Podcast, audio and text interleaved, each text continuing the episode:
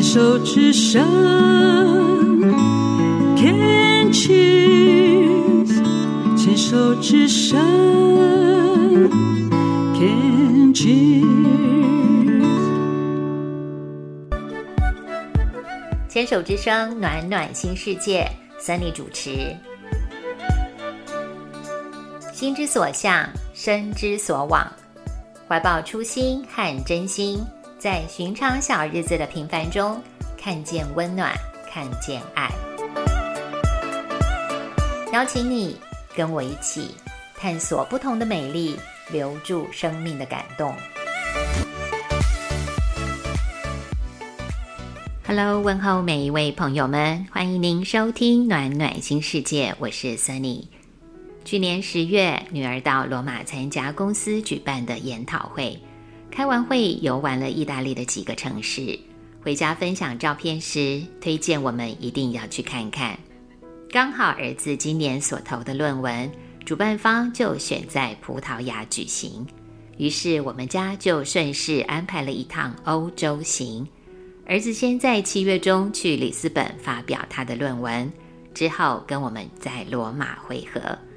第一个单元就来分享一下我今年暑假的罗马假期喽。提到罗马，大家可能会联想到奥黛丽·赫本、格雷·格莱毕克两位演员所演出的电影《罗马假期》。一九五三年的这部电影轰动全世界，将罗马这座古城跟爱情故事相连。电影中的许多取景地。这几十年来，成为观光客必定要拜访的旅游景点，包括特雷维喷泉、西班牙广场、真理之口和台伯河。那是我小时候全家一起看过的经典电影。现在有机会去探访，兴奋之情不在话下。而大学一年级的必修课程《希腊罗马神话》，只剩模糊印象。当然也要复习一下罗马众神的故事，当做是我旅行的暖身操。节目的趣味冷知识单元在第八集曲折又混乱的英文月份演变史中，也简单整理过西方历法和英文十二个月份的来源。这些都跟罗马的过去、罗马城的统治者罗慕路斯、努马有着密不可分的关系。甚至七月、八月都是三十一天，也是因为要让奥古斯都跟他的养父凯撒一样伟大而留给后世的结果。可见西方文明里，罗马这个地方做出的贡献绝对举足轻重。还有被认为是由上帝所创造且十全十美的罗马数字，七个不同的字母 I V X。L C D M 各自代表一、五、十、五十、一百、五百跟一千。这套系统在帝国没落之后，仍然持续在整个欧洲被使用到十六、十七世纪。历史感十足的罗马，不论是神游神往，在我出发前，它已经拥有一个难以被取代的位置了。罗马，意大利的首都，是意大利最大的城市，也是意大利政治、经济、文化中心。这座历史名城有最古老的文明，可考据的历史将近三千年，常被称作是永恒之城。有人下称到罗马就是为了它的破烂遗迹而来的，也有人说破破的罗马、脏脏的街道。才是历史沧桑感的证明，不然 Rome wasn't built in a day，罗马不是一天造成的，可就没有说服力了。的确，四处可见的古迹，正是大多数造访者期盼看见的过去。世界多的是先进摩登的新潮建筑，而罗马这个城市，是它的旧、它的古老在吸引人。脚下踩的石板路，众人凝视的石柱雕刻破城墙，你得向他们致敬。他们在地球上不仅存在的时间比我们长久，他们还见证过太多的雷响战鼓、起伏跌宕、黑暗跟光辉。几千年的岁月，除了历史记载的，更多的是没有被记录下来，属于普罗大众、市井小民的欢笑、眼泪和无数被遗忘的故事。人类面对这个地方。真的太渺小。震撼的建筑在石头砖瓦中一一显示当时这座永恒帝国的尊严。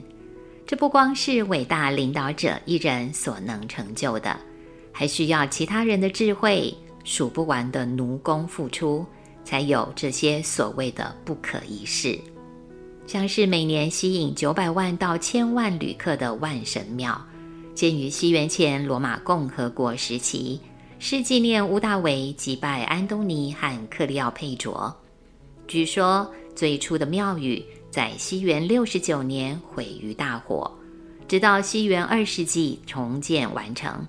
一些古罗马神殿已遭毁坏，万神殿是少数保存完好的神殿之一。高四十三公尺的圆形主体，正面的门廊由十六根巨大花岗岩柱子构成。长方形前厅连接着门廊和一个圆形大厅。这个圆形的大厅中央完全没有任何柱子来支撑。巨大的穹顶在最上方有一个圆形大洞开口，用于采光，是万神殿里面唯一的采光点。随着太阳位置的移动，会改变光线的角度，光源从顶部泻下，神圣庄严的视觉画面，象征神殿和众神的联系，非常符合宗教建筑的特质。它完美的古典几何比例，深深影响后来西方的建筑史。文艺复兴时期的米开朗基罗。就曾经称它是天使的设计而赞叹不已。不过，这必访之地我还是错过了。原因之一，原本免费入场的万神殿，因政策关系，在今年七月开始收费，费用五欧元，并不是很昂贵，却因为配套措施还没有有效的运作，购票标示也不是很清楚，三四个队伍。布满在殿前的广场，很难分辨哪些队伍是在排队买票，又哪一个队伍是要排队入场的。原因之二，万神殿的左边、右边不远处还各自有两个亮点，一个是金杯咖啡馆，那是《达文西密码》的作者 Dan Brown 认为有着全罗马最好喝的咖啡的地方；另一边是鹿角咖啡。它被《纽约时报》记者评价为罗马顶尖咖啡馆之一。我在殿前广场来回穿梭两趟，频频回望万神殿那十几根巨大的柱子，最后还是决定放弃在满满人潮中排队。姻缘不够，这次先喝咖啡去。竞技场。又名斗兽场，是能够容纳五万到八万名观众的巨大圆形竞技场。其实，光是走出罗马特米尼车站，第一眼在右手边看到一片土黄色的断垣残壁，内心就开始澎湃。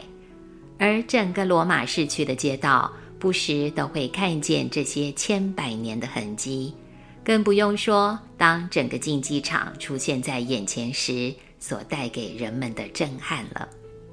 昔日罗马帝国的敌人战败被抓之后，成为格斗士，被迫和野兽对决，用血腥场景来娱乐贵族和平民。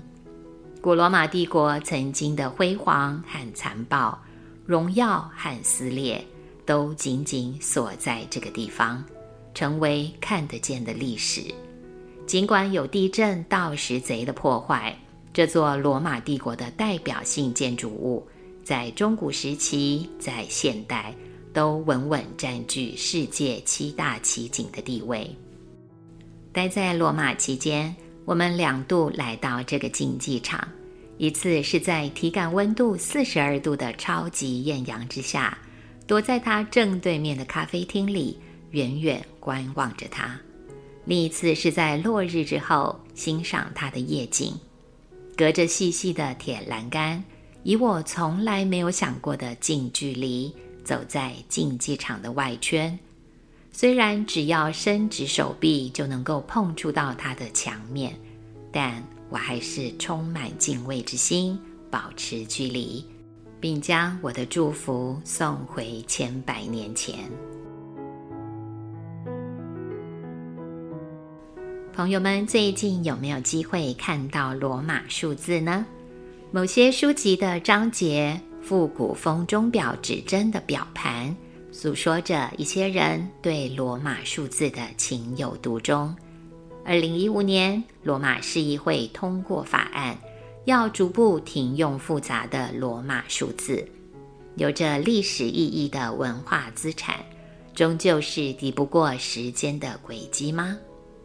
我在代表凯撒大帝的七月 （July），代表奥古斯都的八月份 （August），来到罗马城。置身在罗马共和国、罗马帝国曾经叱咤风云的所在地，走着走着就穿越时空，走进历史里；走着走着就想到 “All roads lead to Rome”，条条大路通罗马这句谚语的源头画面。千百年前是何等风光又先进的道路规划。而能够让每一条主要道路都可以通往首都罗马城。历史深厚，人们热情，热浪袭人。餐桌上摆着橄榄油、面包、espresso、提拉米苏的日子，会是我一辈子想要记住的地方。